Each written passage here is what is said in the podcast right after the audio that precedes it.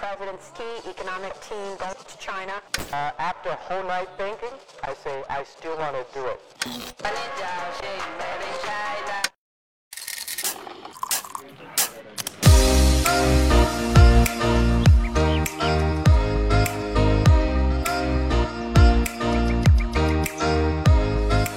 Hey there, this is Rui Ma, your China Tech Analyst. Welcome to TechBuzz China Livecasts by Pandaily. As the name suggests, these conversations are recorded live and then edited for your listening pleasure. Some of these chats are open to the public, and we welcome you to join us. So be sure to follow us on Twitter or sign up for our mailing list to get notified. Remember, members of TechBuzz China Insider get priority access. So if you're an investor or operator looking to join the smartest community online focused on China tech, see if you qualify. Extra thanks to our partner Pandaily where you can learn everything about China's innovation. Thanks for subscribing, guys, and do give us a review.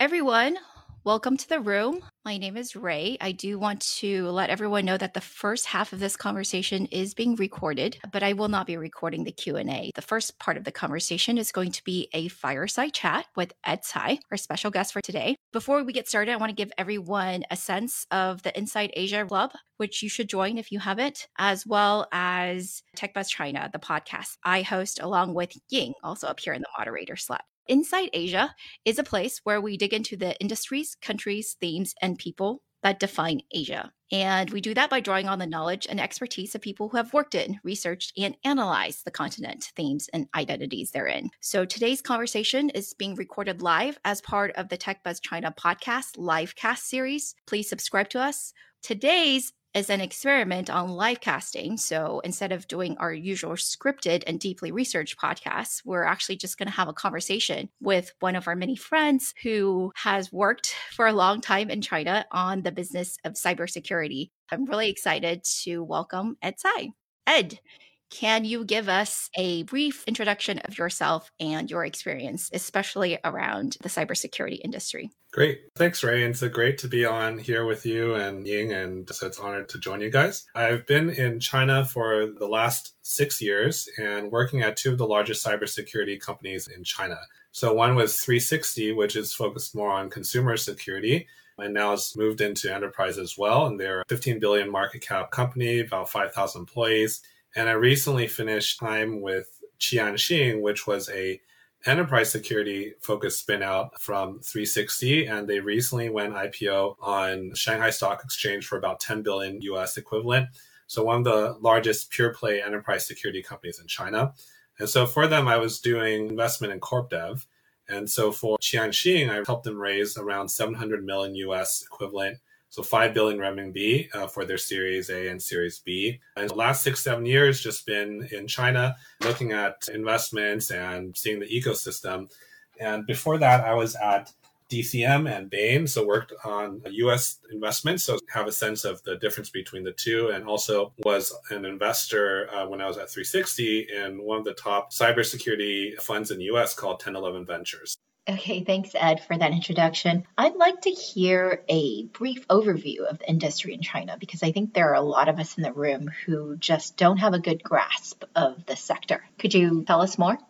Cybersecurity industry in China is quite interesting. It's been around for a little bit over 20 years. Some of the largest players like Venus Tech, NS Focus, Sangfor, guys who do some firewall work, Tianrongxin would be also in there as well they've been chugging along for about you know 20 plus years and in the first 10 or so years, up to maybe about five or six years ago, it was a hard market because nobody really wanted to buy cybersecurity products. Cybersecurity products were seen like as a cost center. And there was a regulation in China called the multi level protection scheme. In Chinese, it's called Dengji Baohu. So that's basically a public security bureau requirement for certain IT systems of certain organizations. So usually more so in the beginning was more for government or critical infrastructure. You had to have a certain amount of security product and pass a security scan, if you will, network scan to be compliant. Now, the good part of that is then people had to install security. The bad part is as long as you passed the security scan, you were considered compliant. So everybody's picked the lower cost or the stuff that, you know, could get you past the security test. So therefore, like the prices were really smashed down.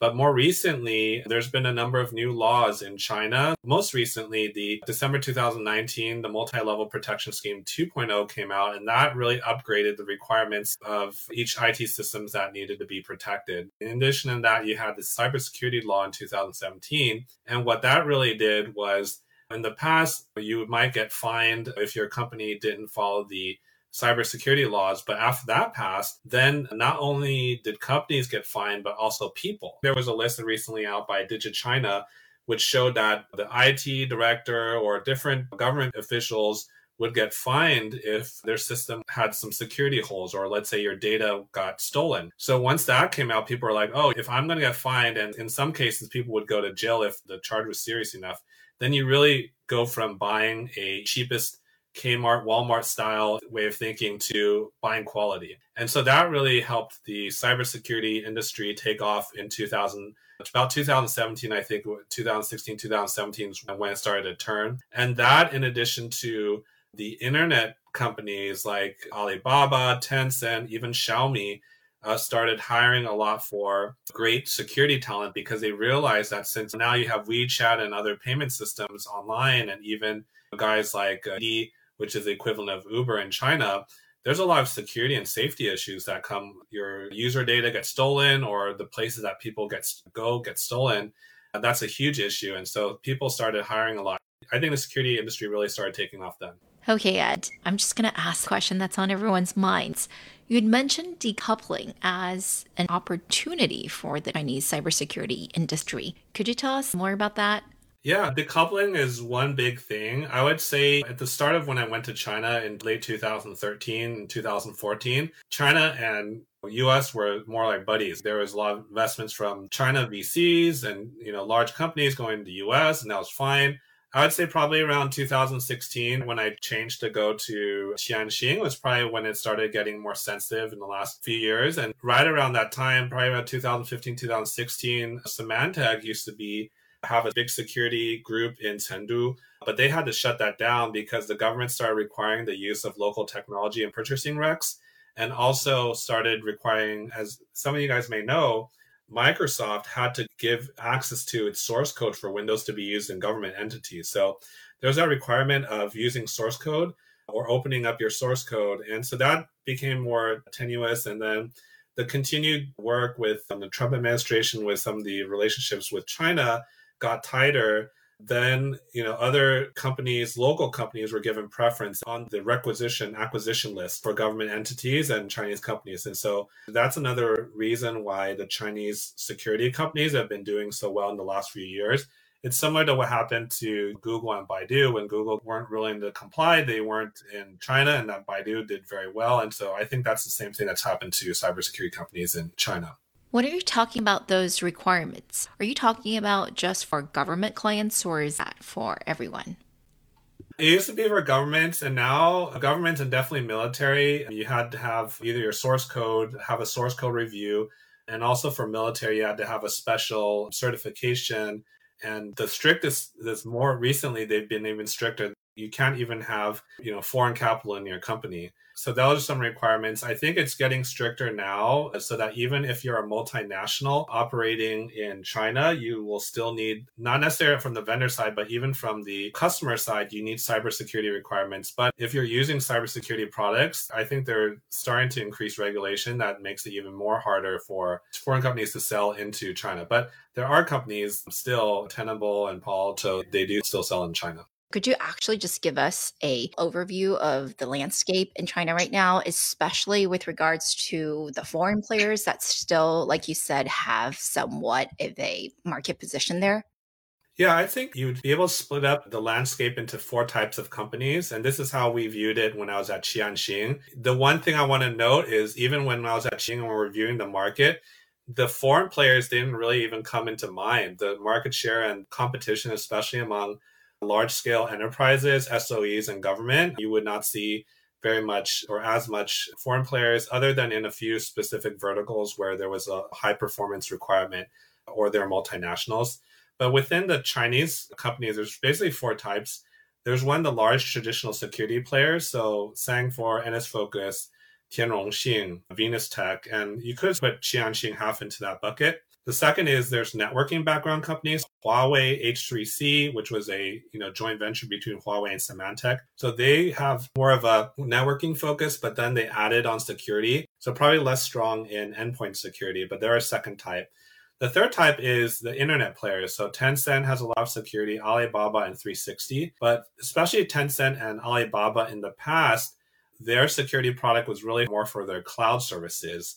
But you have seen, like recently, Tencent did put a big investment into Tianrongxin, which is a firewall company and they're starting to move into enterprise security as well. And you could say Alibaba, because they have private cloud work as well, you could say they're moving into that realm as well. And the fourth one I would say would be security startups. So individual players that are focused on a specific vertical. And there's a couple hundreds, if not close to a thousand, private security startups, depending on how you divide the market. But there's about 80 to 100 fundraising rounds per year and I think that number is increasing slightly, and especially in the amount raised by security startups per year that are funded by VC. So those would probably be the four types of the landscape. I probably would add one more thing is cybersecurity China is not just tied to, okay, I'm a cybersecurity vendor, so I just sell my stuff. Some of these players are tied to state owned enterprises. So Qianxin does have a large portion of their stock owned by CEC. And you see, I believe one of the digital forensics companies also partly owned by SDIC. So you see some sort of state owned or state affiliated funds or entities that are also investing cybersecurity players. So CETC, for instance, invested in, I believe, NS Focus as well. When you're talking about for the requirements, that's just for government clients or that's for everyone? Just for those of us in the audience who don't know what that is. CEC is what, China Electronics Corporation?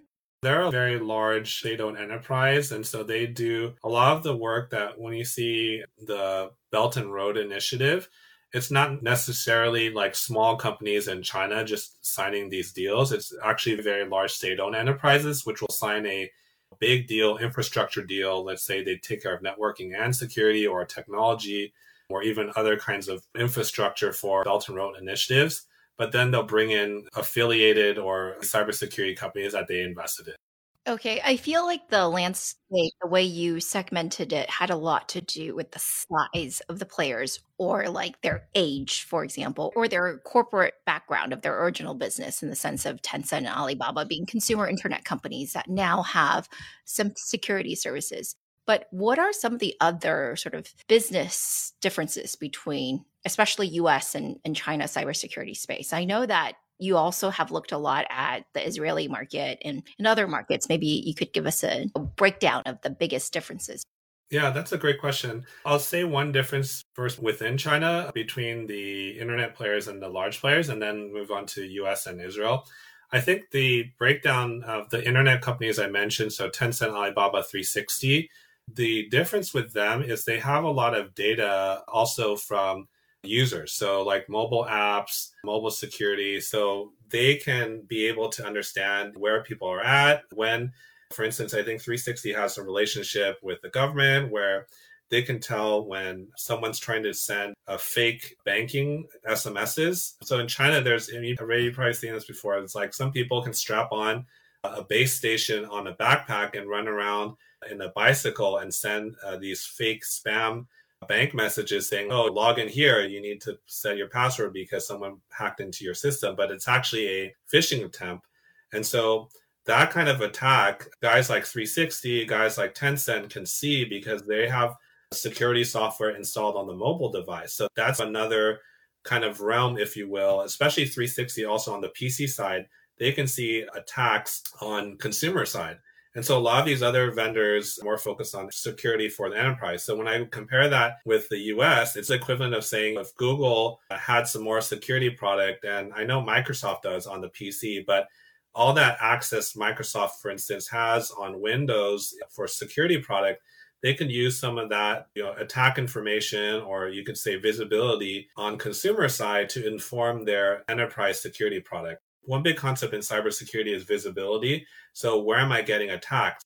in China, because there was that relationship between Qianxin and 360, I remember there was one attack they found out because there's some students or some professors getting hacked and they were using 360's consumer product but then they had some enterprise products, so they were able to protect, I think it was some maritime related and also university entities from some external hacking. And so that's one of the unique things I think with these consumer players is that they have that visibility. If I compare US and China and Israel, the unique thing I think about US market is it's had a lot more time and maturity for cybersecurity to be used. So people and companies are much more willing to buy startup products in cybersecurity in the US just because they're trusting that product. And some of these executives that have been in the older companies like Cisco or Symantec, Trend Micro, and I would say even say Palo Alto, now are at newer companies and at these startups. And they're like, oh, okay, well, I, I bought from you before and I know your team is great. And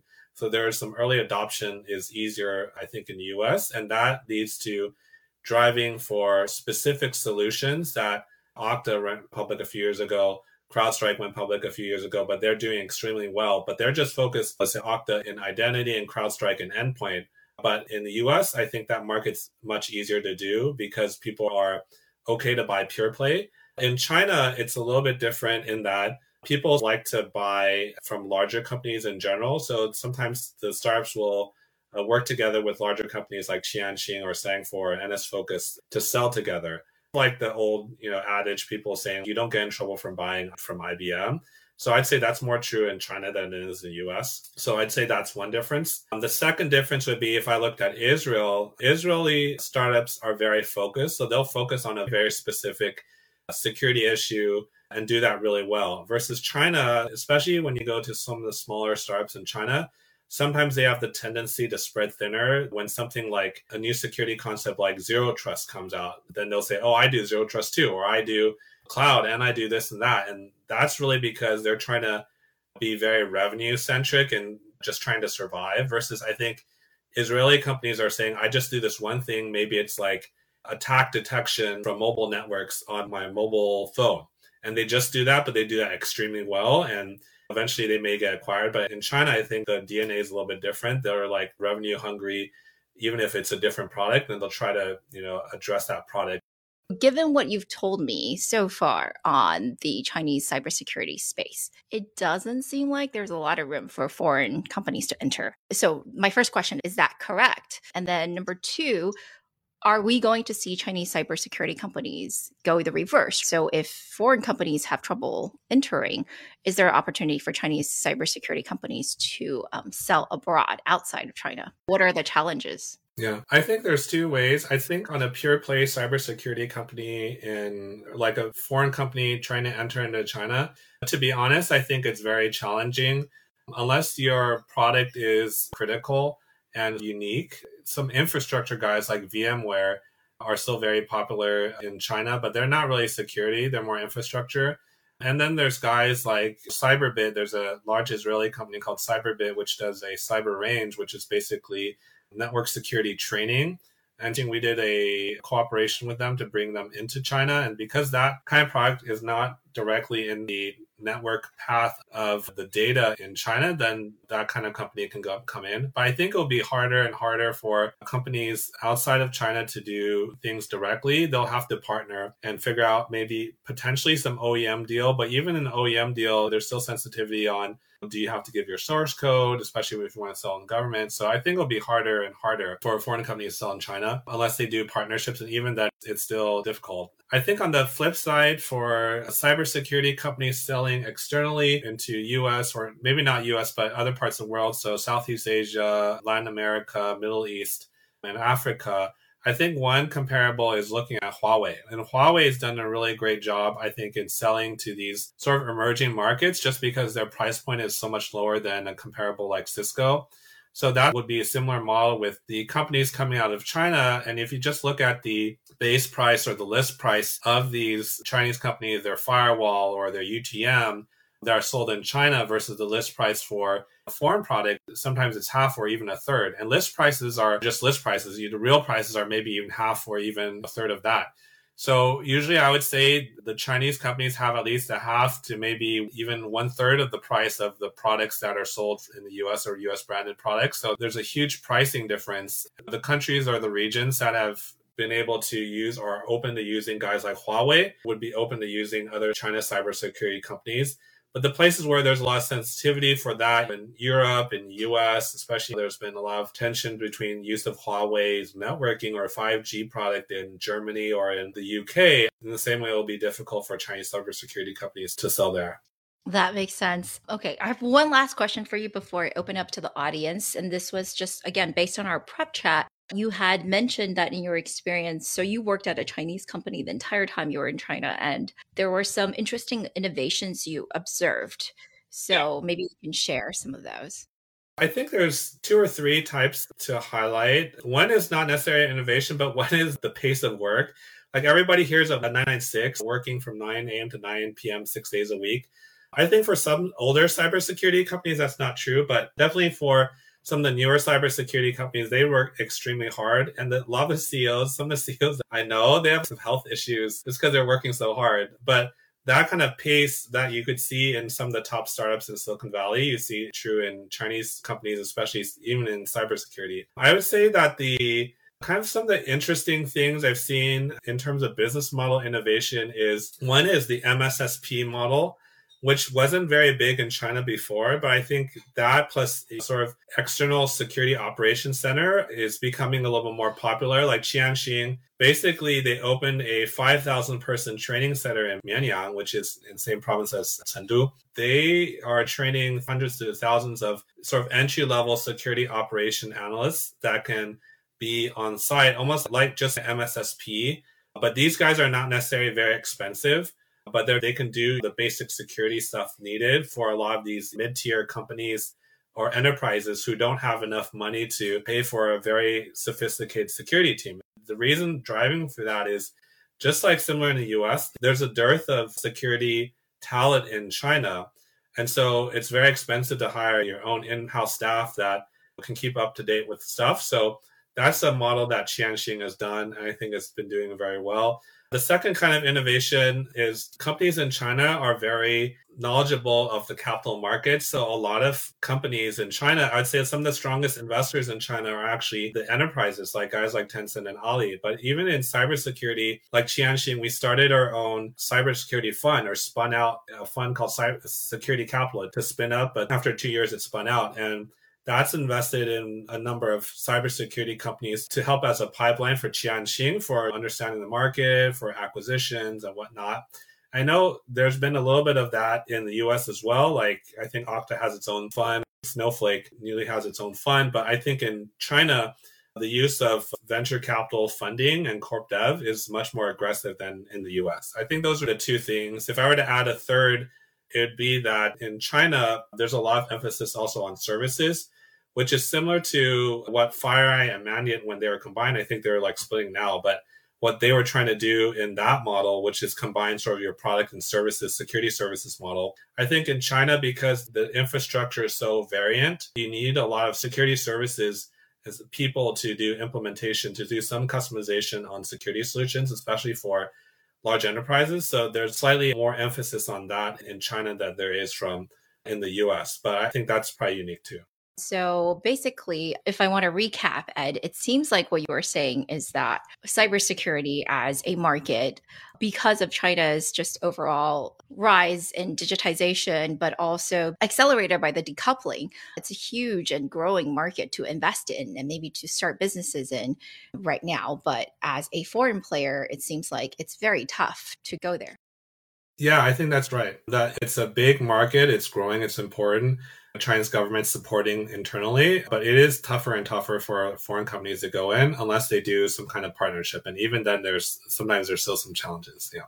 Thank you so much, Ed, for joining us and taking time out of your Friday afternoon to share your knowledge with us. If you are interested in more conversations like this with industry experts who have worked or are currently based in China, please join us next time on the Clubhouse app for our livecast recordings. We ended up having a 30 minute more Q&A with Ed, which was really exciting. If you are interested in joining us next time, please download the app and add me at RUIMA so that you can see all the events we're holding here on TechBuzz China. If you don't have access to the app or don't have time to join us, that's okay because you can still subscribe to this YouTube channel and get our recordings. Thank you so much.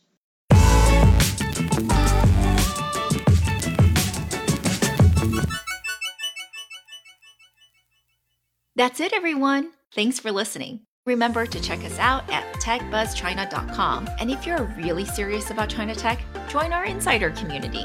You do have to take a quiz, so make sure you listen to all of our past episodes on China tech on our main Tech Buzz China podcast. Also, a huge thank you to our editor Bryce Ye and the entire Pandaily team for all of your help. Remember to go to pandaily.com to learn all about China's innovation. See you soon!